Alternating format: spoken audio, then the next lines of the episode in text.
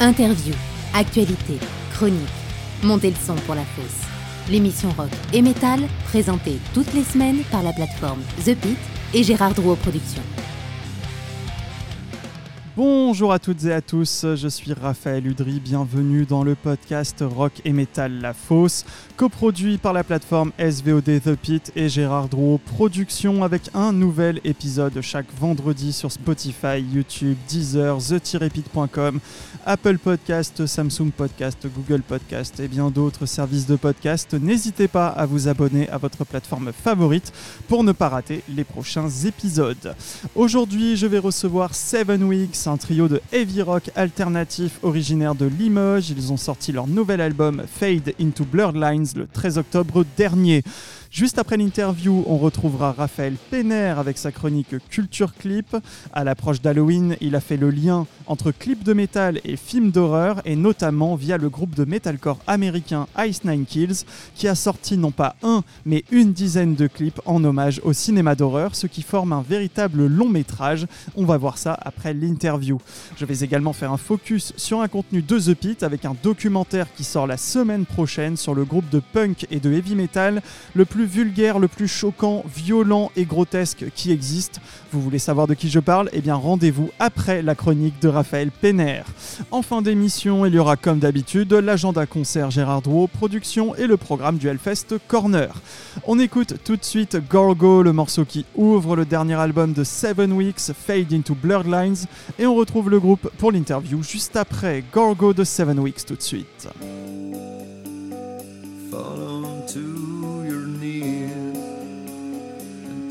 Forgotten God.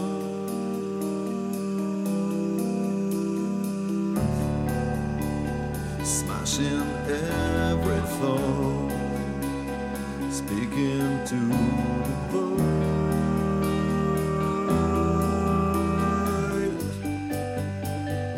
These are days of losing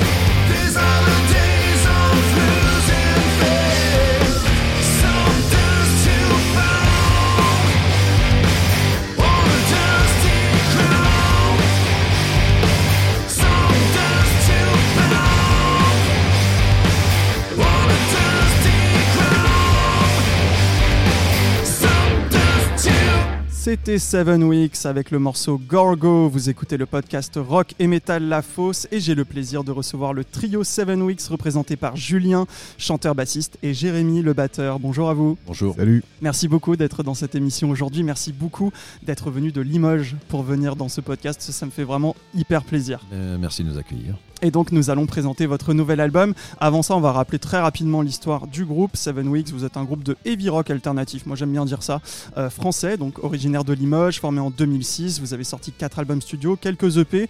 Vous avez pas mal tourné, notamment vous avez ouvert la Vallée du Hellfest en 2013. Vous avez fait une courte pause en 2018. En janvier 2020, vous sortez votre cinquième album Sisyphus.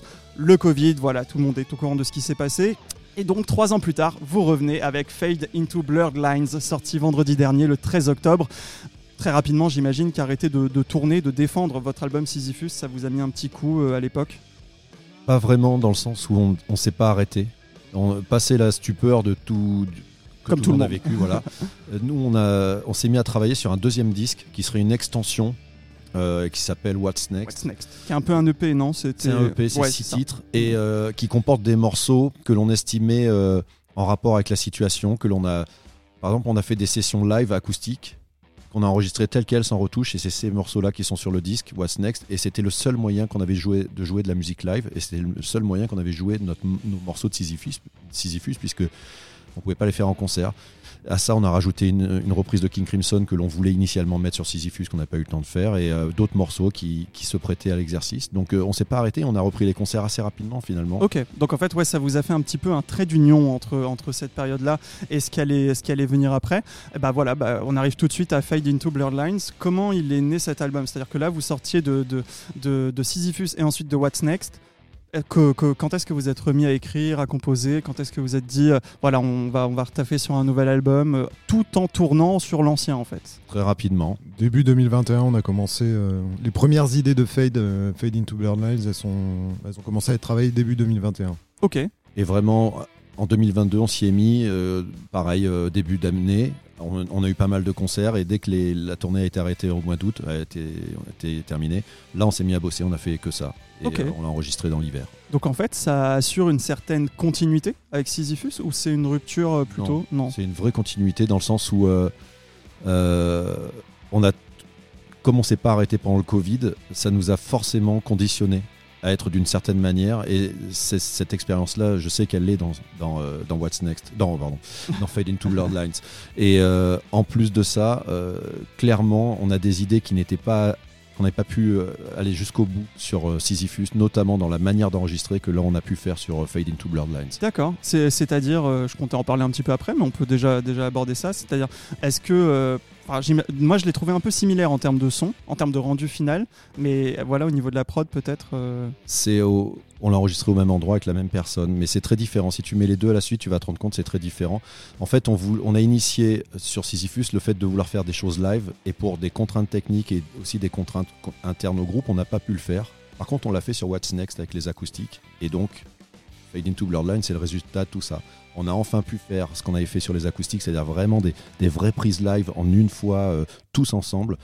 Et puis après, on a fait les arrangements, mais et on a pu le faire sur le format rock. Jusque-là, on l'avait un jamais peu à l'ancienne, ouais, entre guillemets. C'était, ça faisait partie de mes questions un peu après. Alors, juste euh, Fade into Blurred Lines, euh, je vois dans, le- dans le communiqué de presse euh, qu'il le présente comme un album de gueule cassée et de laisser pour compte. Alors, c'est-à-dire? C'est les histoires. Souvent, les histoires sont. nous, on est là, on est des, des paroliers, des chansonniers, quoi. Donc, on modifie un peu la réalité, on l'embellit ou, du moins on l'exagère. Mais toutes ces histoires dont on parle, euh, ce sont des gens qu'on connaît de près ou de loin, des gens qu'on a croisés, c'est des gens qui sont euh, abîmés, c'est des gens qui, pour moi, sont des gens juste normaux. Parce qu'aujourd'hui, on a l'impression que tout le monde est parfait, que tout le monde va bien, que tout le monde est super content de sa vie et l'expose à tout le monde. Merci Et les réseaux sociaux, du coup, c'est ça Voilà, et- mais clairement c'est ça, et je pense que bon, on n'est pas les seuls à parler de ce genre de choses. hein.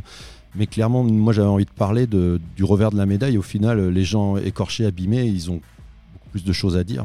Voilà, et donc c'est de ces gens-là dont on parle, et nous on estime être aussi un peu écorchés, un peu abîmés. C'est normal, au bout de que 15 ans de groupe, euh, on a vu pas mal de choses et c'est tout ça qu'on met dans la musique. On veut être sincère, on veut être honnête et on ne peut l'être qu'en sortant les tripes en fait. C'est le titre qui illustrait mieux tout ça en fait. Alors oui, justement, euh, euh, on, en, on en parlera un petit peu, un petit peu tout à l'heure du, du titre. Euh, tu parlais de personnages. euh, effectivement, voilà, il y a des personnages qui composent votre disque. Euh, Est-ce que c'est un album concept? Pas du Ou tout. Pas du tout. On n'a aucun album concept dans le sens où euh, on n'aime pas trop le principe, Euh, mais on aime bien trouver une idée directrice.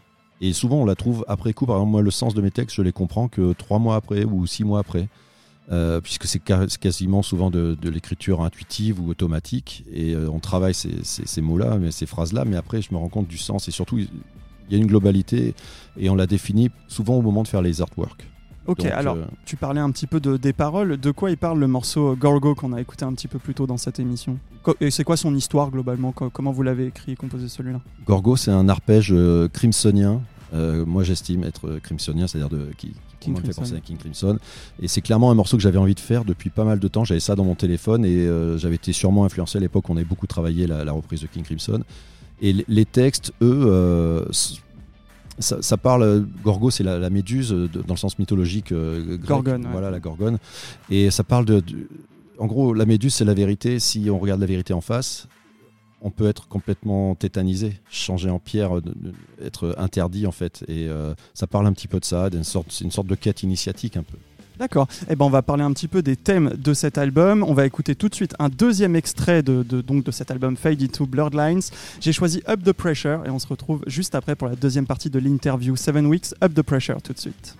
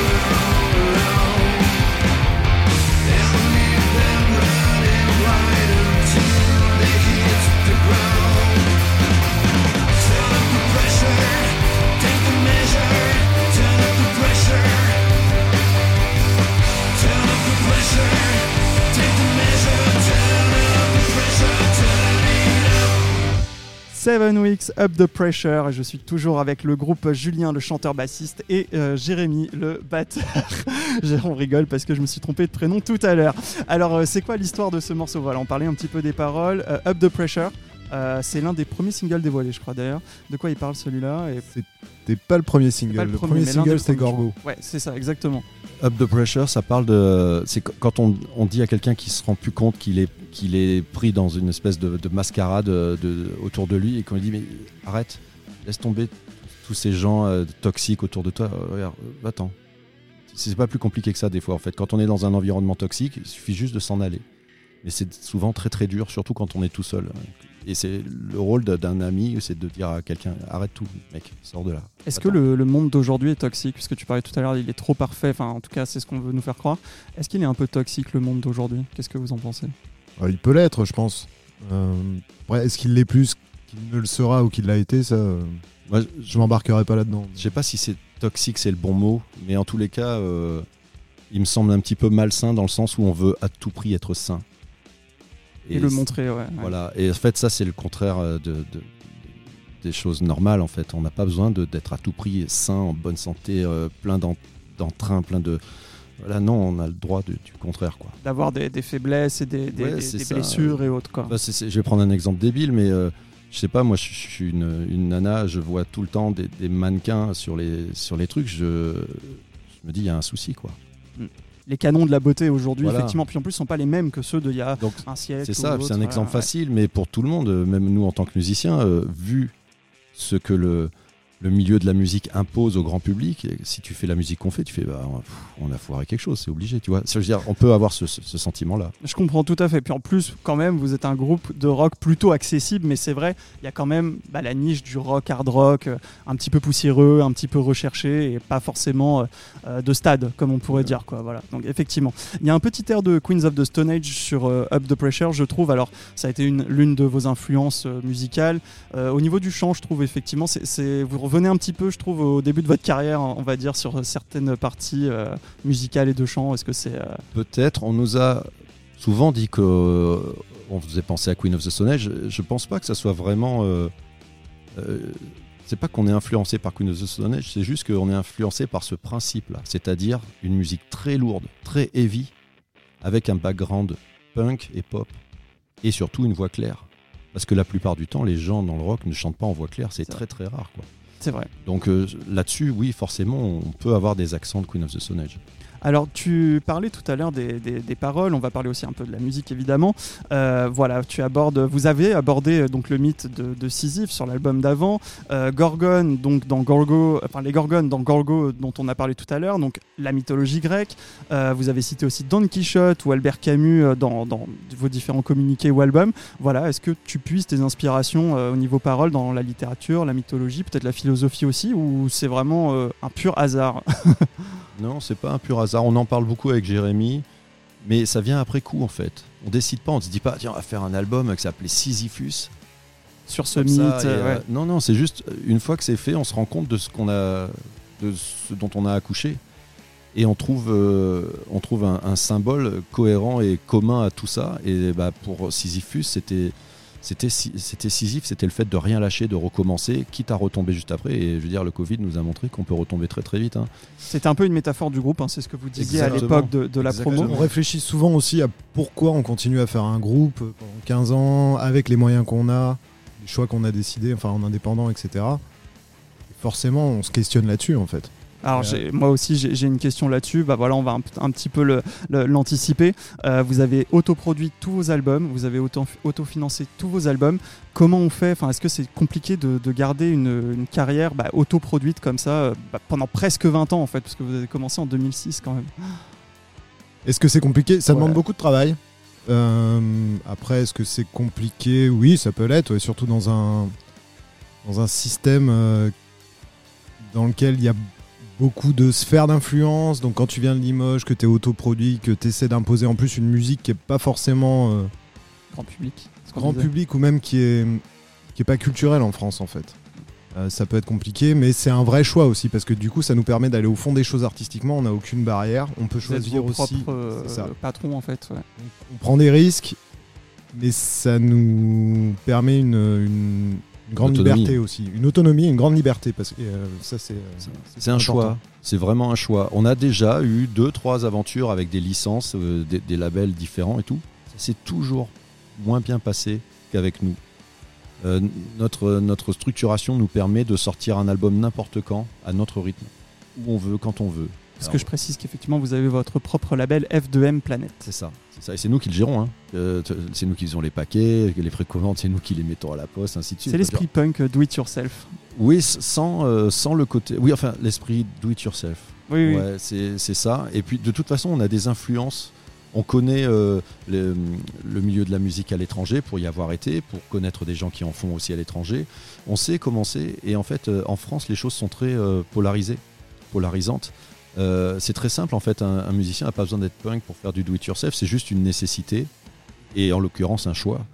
Et euh, c'est pareil pour la musique. On s'inspire de choses. euh, de groupes qui, euh, dont le, le fond est plus important que la forme. Et souvent, nous, on nous juge sur la forme. On ne Mm. nous juge pas sur le fond. On ne juge pas sur comment on écrit la musique, pourquoi on l'écrit. On nous juge sur quel genre de musique on fait. Et comme on n'a pas un genre définissable en France, et ben, les gens, des fois, ne savent pas où nous, nous ranger. Quoi. C'est rock alternatif, voilà, ça alterne. Comme, euh, comme son nom l'indique, on peut même ajouter heavy. Moi j'ajoute heavy parce que vous avez quand même des touches heavy, Oui, donc, euh, donc forcément heavy rock alternatif, voilà, ça, ça me plaît bien. Est-ce que cet album, il est. Voilà, euh, on parlait de, de Sisyphus, donc qui était une métaphore du groupe, d'une carrière du groupe, et notamment de votre carrière. Et là, pour Fade, Fade into Bloodlines, est-ce que c'est aussi une métaphore ou pas du tout Enfin, de, votre carrière ou pas du tout Ou comment ça peut. Ça- peut, parce que si tu considères. Alors, c'est un peu difficile à traduire en français, euh, littéralement, mais si tu considères que tu te fixes un point euh, de, de, je sais pas, de, réussite ou à, à atteindre et tout, euh, tu te rends compte que plus tu avances, plus ça devient flou, en fait. Puisque soit c'est remis en question, soit, euh, soit ça change et tout. Et toutes les. On parlait tout à l'heure de gens, euh, d'histoires de, gens, comme ça. La vie, elle te fait changer de, cap tout le temps. Donc, euh, en fait, ton but, il devient de plus en plus flou.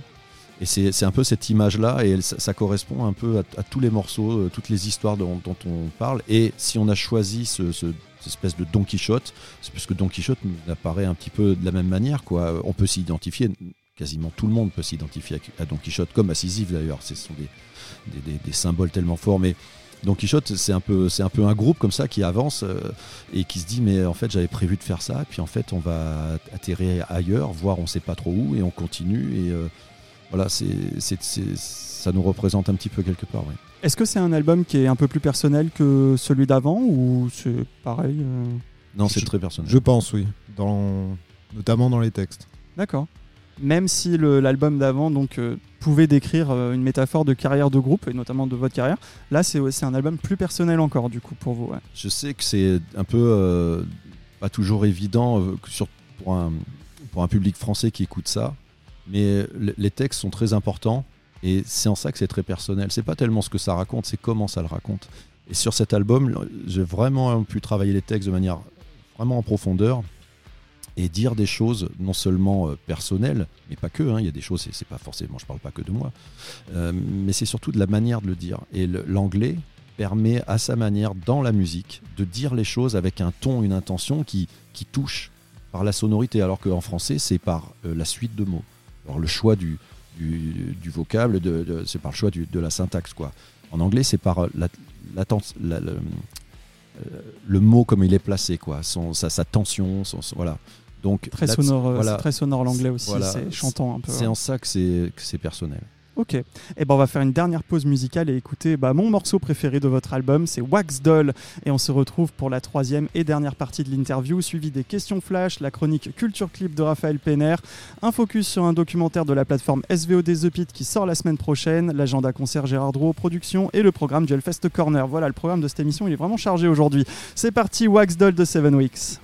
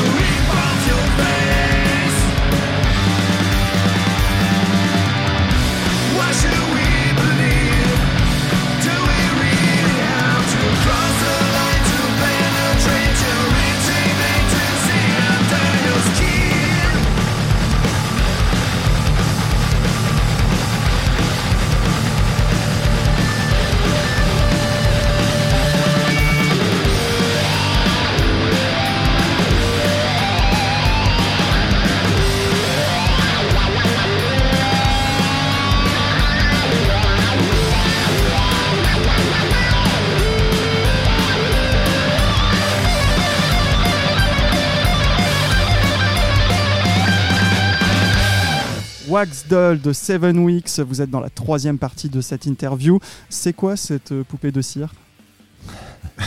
Poupée de diamant. Poupée de cire, c'est bah, pareil, c'est ce dont on parlait tout à l'heure, c'est les gens qui arborent une façade, les gens qui, qui sont figés, qui ont un masque. Et ce masque, au bout d'un moment, c'est comme la personne dont je parlais, qu'on lui dit Écoute, euh, sors de là, va-t'en, tu, vas voir, c'est mieux.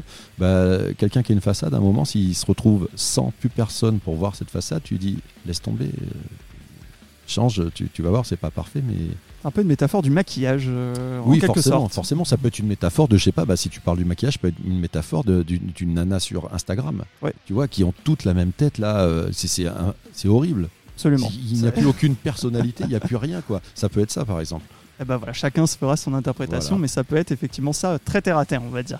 Euh, Est-ce que cet album, euh, vous avez pris plus de temps pour le peaufiner au niveau de la prod, au niveau de la compo, même d'abord, euh, même au niveau de l'écriture?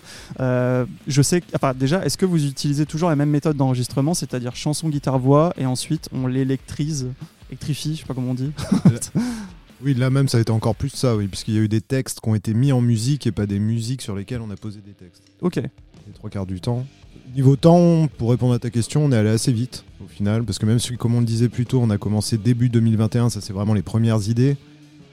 On s'y est remis en 2022, et là où on a vraiment finalisé l'album, ça a été septembre-octobre 2022, et on l'a enregistré fin octobre 2022. Ok, il sort un an plus tard. euh, ça, ouais, pendant deux mois, ça a été intensif, euh, on est allé assez vite. ouais. On a, on a mis du temps à trouver. Une fois qu'on a eu trouvé, euh, on a, on a- en gros, on a trouvé fin août et ensuite septembre-octobre, on a tout finalisé. Hmm. Voilà. Alors toi du coup c'est, euh, enfin il me semble que c'est toi le principal auteur-compositeur. Donc guitare voix, t'arrives avec ta, ta, ta chanson et ensuite c'est euh, donc euh, batterie, guitare électrique, on ajoute un petit peu tout ça, ça se passe comme ça un peu? Ça dépend. Mais là, pour cet album-là, les autres albums, souvent, je, je faisais tout. Je composais toutes les guitares et même souvent, je les enregistrais. Du moins la plupart, quoi. Là, j'ai vraiment pu déléguer ça à, à Gérald, qui est à la guitare dans le groupe. Et donc, je me suis occupé d'enregistrer. Et des fois, j'avais juste un truc sur mon téléphone. On est parti des fois d'i- d'idées tr- très, très peu avancées.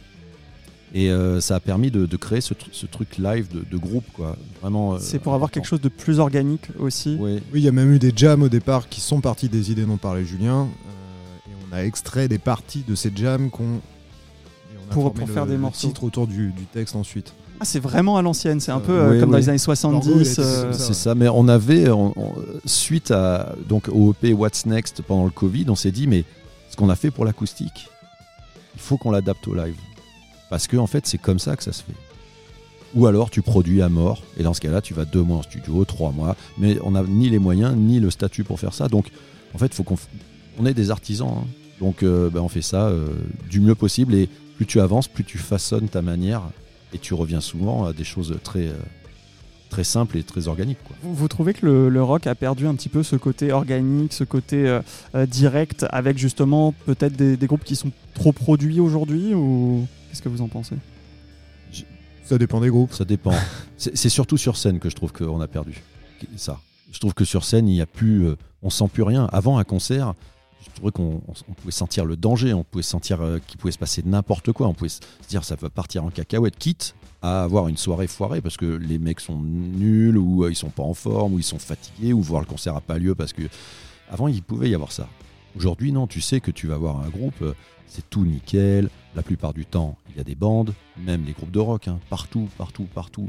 Donc il n'y a plus de surprise. Oui, il y a une recherche de la performance parfaite. Hmm. Parfaite. C'est, Ça, euh, c'est à cause de, c'est à cause de, de YouTube. Parce que quand tu as un groupe que tu te vois sur un concert, un téléphone qui est foutu sur YouTube, je veux dire, même si ton concert était super, tu trouves, toi, quand tu regardes, que c'est nul. C'est ouais, et c'est l'extrait qui que certaines personnes vont voir. Quoi. Voilà, ouais. donc euh, je comprends que certains groupes et se disent, mais non, c'est pas possible, il faut qu'on verrouille ça, donc euh, partout, ça va être nickel. Mais hum, bon, si tu regardes un concert ça va- Soundgarden dans les années 90 ou début des années de, enfin non, années 90, tu te dis mais c'est pas Soundgarden, enfin c'est le Bronx quoi. Ben ouais, mais il- Eddie Vedder, il montait sur des, sur des trucs sans protection euh, Ouais, pendant le concert. Ça, c'est. Pearl Jam, mais Pearl Jam, oui, pardon, Pearl Jam, tous ces groupes-là, de toute façon, quand tu vois les concerts aujourd'hui, tu te dis, oh, c'était le bordel, c'est- c'est n'importe quoi. Mais à vivre, c'était génial, quoi. Avec Genre- l'extrême, les Guns N' Roses, hein, évidemment, euh, qui Ouais, arrivaient bon. en retard, euh, les émeutes, les trucs. Mais en tous les cas, je- pour, le, pour la production, moi, je suis- J'aime bien écouter des, des albums super produits. Je veux dire, bon, c'est un album, c'est normal. C'est plus en concert que ça me gêne. Que ça soit trop produit, trop parfait. parfait. Même si heureusement, il y a encore des groupes qui. Oui, oui, heureusement, j'imagine, effectivement. Euh, alors, à chaque album, vous avez toujours évolué dans votre style. Euh, comment on fait pour se réinventer euh, après une carrière de presque 20 ans? Est-ce que c'est compliqué? Je sais pas, disons que comme on n'a pas trop de- d'étiquettes et qu'on n'a pas un style défini, je veux dire, tu, tu fais du, euh, du black metal, machin, es obligé, tu sais que tu vas pas pouvoir faire grand chose d'autre, quoi. Et c'est pas une critique, c'est comme ça. Nous, on a cette chance-là de ne pas avoir mis quoi que ce soit en avant et donc d'être obligé de le suivre après. Et on fait euh, un peu ce qu'on veut. Si on voulait faire un album acoustique, ça serait pas du tout déconnant. Comme si on voulait faire un album que de titres euh, heavy, voire euh, même si on faisait un album de trash. Je- on est des gros fans de trash, pour ça que je dis ça, mais c'est un peu l'extrême, mais on pourrait le faire, ça serait pas déconnant. C'est c'est pas complètement euh, impensable de faire ça. On le fera pas. hein. Mais, Mais en tout euh, cas, vous avez la liberté de le faire, oui. c'est ce qu'on disait tout à l'heure. Comme vous êtes en autoproduction, votre label, vous pouvez faire un peu ce que vous Oui, voulez, puis on arrive toujours quand même à. On s'en est rendu compte parce qu'on on a souvent changé de guitariste, quasi- quasiment à chaque album, c'est pas le même guitariste. Et euh, Vous avez même été à 5 à un moment, à ouais, 4 ouais, aussi, et là ouais. vous êtes retour à un trio. là. C'est ça. Et euh, on s'est rendu compte que les gens faisaient même pas gaffe qu'on avait changé de gratteux en fait. C'est que l'identité du groupe, elle est ailleurs. Elle est dans, euh, dans notre fonctionnement, elle est dans, euh, bah, dans la voix forcément. euh. Ça me fait penser à Motorhead, là, ce que tu dis. Motorhead aussi, qui a eu aussi des, bah, pas mal de batteurs et de guitaristes qui ont changé, mais voilà, il y avait toujours le socle principal, le style aussi était là. Et donc, du coup, Bah, Il y a des groupes qui, y a des groupes qui changent jamais, et puis il y a des groupes qui changent tout le temps. Et c'est assez rare l'entre-deux, hein, finalement. Effectivement. Alors, les trois derniers morceaux de cet album sont des ballades. Voilà, il y a Mute, Windmills, qui est une power ballade, parce qu'il y a aussi un, un passage un peu plus énergique. Travelers, qui donne son nom à l'album, puisqu'il y a la phrase Fade into Blurred Lines. Euh, c'est surprenant de finir sur trois morceaux plus calmes après des, une première partie d'album plus, plus rock, on va dire, en- entre guillemets. C'était. C'était volontaire de votre part.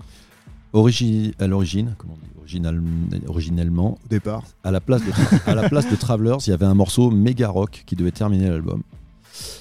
Et on l'a enlevé et on a mis Travelers. Et Travelers a été rajouté une fois que l'album était fait. C'est-à-dire que l'album était fini d'être enregistré, même trouvé le, mixé, track, le tout ça. tracklisting. Et, je me suis dit, mais il manque quelque chose, ça va pas.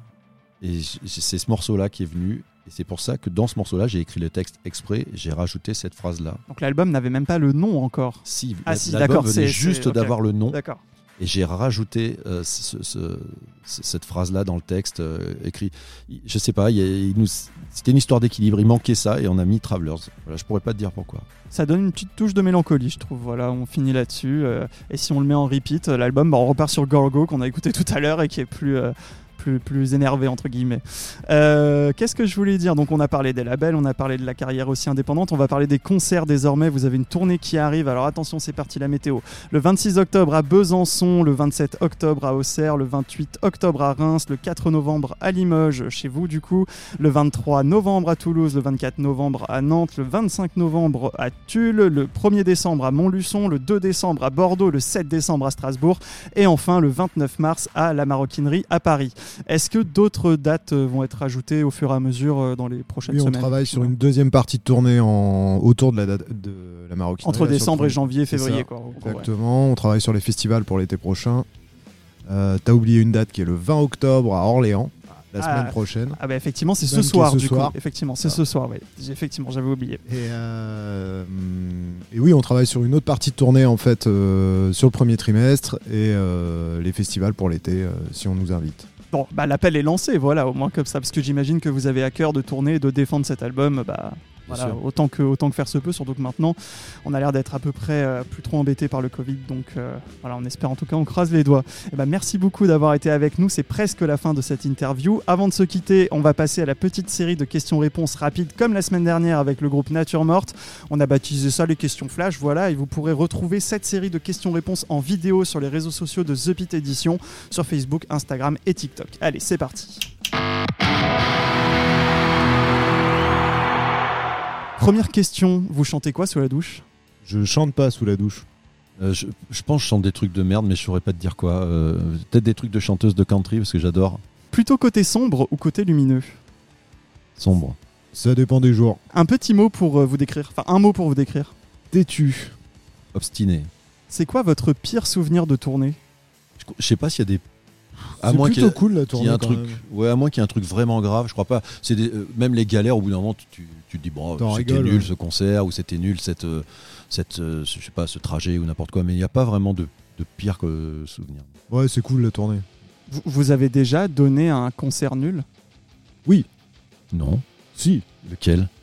Je sais plus, mais j'ai le souvenir de me dire ça c'était nul.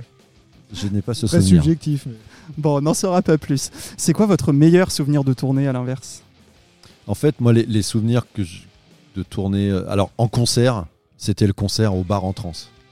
Ah oui, ça c'est vrai. que Ça, c'était la folie. Euh, c'était la folie, c'est-à-dire, c'était les années 80-90. Les gens, c'était n'importe quoi. J'ai jamais vu ça. Vra- J'ai pas dans les années 80-90. Non, non, non, mais c'était l'ambiance, l'ambiance avec des gens qui slament au-dessus de toi. Enfin, on était sur scène, je voyais les gens passer et tout. J'ai jamais revécu ça et j'ai rarement même vécu ça, même dans le public. Alors ça, c'était le meilleur souvenir de concert euh, parce que c'était méga intense. Mais sinon, c'est plus des souvenirs. Moi, je garde des souvenirs. à Des fois, euh, tu sors du camion, il, il se passe un truc, je sais pas, dans l'air, la lumière, n'importe quoi, un endroit que tu t'as pas prévu, t'as as dormi pendant 5 heures. Et voilà, ça, c'est des souvenirs comme ça que je garde, moi. Il y avait un ciné-concert aussi, parce qu'on a fait des ciné-concerts euh, à l'étrange festival qui se passait au Forum des Images à Paris. Ouais. Ça, c'était en 2012. Et on jouait avec euh, Kenneth Anger. Ouais. Et ça, euh, c'est un super souvenir de, de spectacle, en fait. Enfin, Ouais. c'était. euh, Ça sort du, du lot, quoi, On effectivement. en parlait tout à l'heure en venant ici. C'est quoi le groupe avec qui vous aimeriez tourner? Je sais pas, n'importe quel grand groupe encore euh, en activité juste pour voir. Parce qu'après, ça sera fini, quoi. Les dinosaures, ils vont bientôt disparaître. Il reste que des opossums après. Plutôt Bus Palladium ou Musée des Beaux-Arts de Limoges? Le musée des Beaux-Arts de bah, Limoges. euh, Plus Palladium. ouais. Parce que le musée des Beaux-Arts, on, on y a joué. hein. Euh, C'est ça pour ça que je résonne. pose la question. Ça résonne à mort. C'est beau, hein. il y a des jolis vitraux de Chico, mais, Chigo, mais non, Bus Palladium. Si vous deviez avoir un super pouvoir, ce serait lequel? Tu vas avoir un super pouvoir, ce serait lequel? La vache. L'homme invisible. L'homme invisible. Parce que tu, tu te laisses enfermer dans des endroits stratégiques, puis t'attends. C'est Vislar, ça. Plutôt Queens of the Stone Age ou Chaos Euh, plutôt Queen of the Stone Age. Chaos, après. Je l'ai fait dans l'autre sens, moi. Queen of the Stone Age aussi, tout simplement parce qu'ils sont plus. Ils se remettent plus en question. C'est quoi la reprise que vous aimeriez jouer? On aimerait bien faire celle qu'on a mis sur What's Next en live parce qu'on a c'est une Formule 5 pour pouvoir la jouer et on n'a jamais pu euh, on n'a jamais eu l'occasion de le faire. Donc c'est Circus de Circus. King Crimson. Allez, il en reste deux. Votre morceau préféré de Fade into Blurred Lines Gorgo. Difficile. Préféré Ah, Shimmering Blue, je pense. Je sais pas. Je botte en touche. Il y a Ouais, débat. je dis, ouais. Pourquoi faut-il écouter Fade into Blurred Lines? Parce que c'est très bien. Parce qu'on y a mis tout notre cœur. non, parce que, parce que si on doit écouter Seven Weeks, autant écouter cet album-là. C'est le, le plus réussi, je pense. Le plus complet. Le plus abouti. Voilà.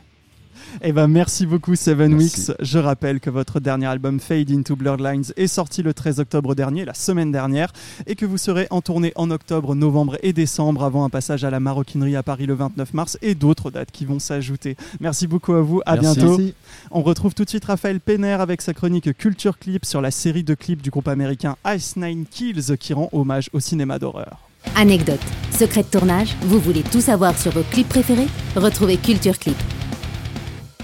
Comme je le disais en début d'émission, à l'approche d'Halloween, Raphaël Penner a fait le lien entre clips de métal et films d'horreur, et notamment via le groupe de metalcore américain Ice Nine Kills, qui a lancé un projet de longue haleine entre le cinéma d'horreur et le métal. Quand deux puissances évocatrices comme le métal et la vidéo se rencontrent, ça laisse des traces. Si après avoir vu les clips de vos morceaux préférés, certains sont autant incrustés dans vos oreilles que dans vos rétines, vous êtes au bon endroit. Bienvenue dans la chronique qui écoute les images.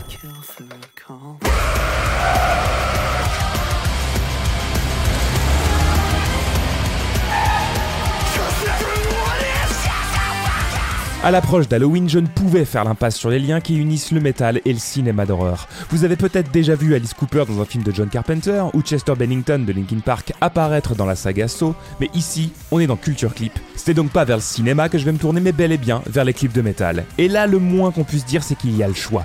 De Strapping Young Lad reprenant Evil Dead dans le clip de Love, jusqu'à Spit It Out de Slipknot rejoint les scènes de Shining, on ne manque pas de matière. Oui, mais voilà, un clip, ça va pas nous tenir toute une soirée. Et c'est pourquoi je voulais vous parler d'un groupe en particulier qui en 2018 a entamé un projet assez particulier, à la croisée des chemins entre cinéma, série et musique. Ce n'est non pas d'un clip dont il est question, mais bien d'une dizaine racontant une histoire horrifique et qui rend hommage à une multitude de classiques du cinéma de genre. Résultat, c'est près d'une heure 45 de vidéo à se mettre sous la dent pour la nuit d'Halloween.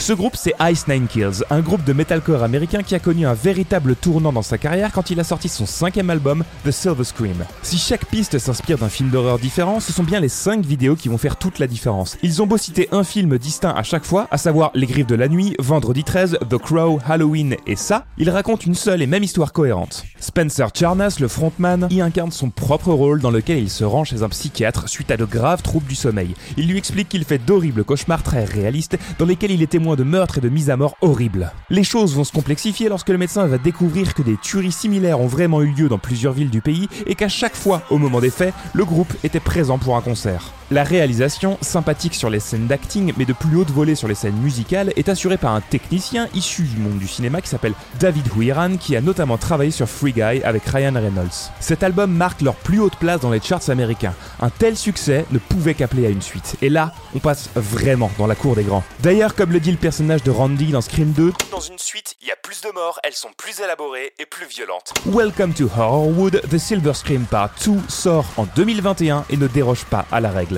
Sept vidéos sont sorties et on est en droit de penser que ce n'est pas terminé car un gros à suivre conclut la dernière. Cette fois, l'étau autour de Spencer se resserre. La police essaye de le coffrer pour le meurtre de sa femme, mais il manque de preuves et de temps avant de pouvoir établir un dossier qui tienne devant un tribunal. Comme sur l'album précédent, chaque clip cite un film. En vrac, on retrouve American Psycho avec une apparition de Jacoby Shedix de Papa Roach, Chucky, Resident Evil, Cimetière, Psychose, mais on trouve aussi des clins d'œil à Massacre à la tronçonneuse et même à Terminator 2. Ici, on a une réalisation aux petits oignons assurée par Jensen Noen, un habitué des clips de métal, puisqu'il travaille régulièrement avec Bring Me the Horizon, Falling in Reverse ou I Prevail. Mais qui a aussi plusieurs longs métrages à son actif. On passe également un cran au-dessus en termes de gore et de violence, notamment grâce au travail de l'équipe FX et des make-up artistes. Toute cette créativité finira par payer, car depuis la sortie de cet album, le groupe a enchaîné les shows sold out avec Motionless in White et Black Veil Brides, et a plusieurs fois ouvert pour Slipknot et Metallica. Quoi qu'il en soit, s'il est coutume de faire une sélection de films d'horreur pour la soirée d'Halloween, ma recommandation pour cette année, c'est une playlist YouTube avec tous les clips de The Silver Scream Part 1 et 2 dans l'ordre, afin de passer une bonne soirée sous le signe de l'hémoglobine, mais en n'oubliant pas de rester à l'écoute de ce que les images ont à nous dire. C'était le Culture Clip de Raphaël Penner, la chronique qui écoute les images. La semaine prochaine, c'est Lolo du Hellfest Corner qui va venir au micro faire une chronique puisque nous serons le dernier jeudi du mois d'octobre et donc je me délocaliserai au Hellfest Corner. Je vous en dis un petit peu plus à la fin de cette émission. Mais d'abord, comme chaque semaine, je fais un focus sur un contenu de The Pit. Aujourd'hui, je vous parle d'un documentaire qui sort la semaine prochaine sur la plateforme. Le documentaire est baptisé The Mentors Kings of Sleaze Rockumentary. C'est un documentaire sur les Mentors, un groupe américain qui a marqué les années 80 avec ses membres masqués par des cagoules de bourreaux, ses paroles sexistes, violentes, homophobes et grotesques, ses frasques et excès en tout genre, et surtout leur choc rock rebaptisé Rape Rock, le rock du viol littéralement. Alors je suis d'accord avec vous, à première vue, c'est assez difficile de s'intéresser à ce groupe, mais derrière la provoque, il y avait beaucoup d'humour et d'autodérision, ainsi qu'une musique de qualité visiblement. Il faut quand même dire que les Mentors ont beaucoup influencé Metallica à leur début. Donc si vous voulez en apprendre plus sur ce groupe, eh bien vous pouvez voir ce documentaire à partir de la semaine prochaine, jeudi 26 octobre sur www.the-pit.com. L'abonnement c'est 6 euros par mois, 66,6 euros par an, il y a 7 jours d'essai offerts et c'est sans engagement. On passe tout de suite à l'agenda concert Gérard Drouot Production et le programme du Hellfest Corner. Besoin d'un coup de main pour choisir un concert? Ça tombe bien, c'est l'heure de l'agenda Gérard Drouot Productions. Alors c'est plutôt calme en ce moment euh, du côté des concerts rock et métal de Gérard Drouot Productions. Un petit mot quand même sur la grosse tournée française qui va commencer dans un peu moins d'un mois pour le cover band The Dire Straits Experience.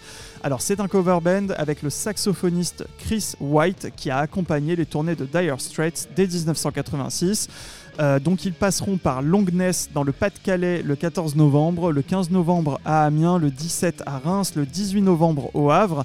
Ils font deux Olympias à Paris les 19 et 21 novembre et ça enchaîne Laval, Brest, Chasseneuil du Poitou, Floirac, Lyon, Marseille, Nice fin novembre et enfin Montbéliard le 1er décembre. Je vous invite à voir le détail et la billetterie sur gdp.fr. Du côté du Hellfest Corner, ce dimanche 22 octobre, c'est le brunch du chef Jean Driège au Hellfest Corner. Il y a deux services à midi et 13h30 sur réservation uniquement sur le site du Hellfest Corner, rubrique agenda. Il y a plusieurs formules que je vous invite à consulter ainsi que le menu euh, qui est prévu pour le brunch sur le site du Hellfest Corner.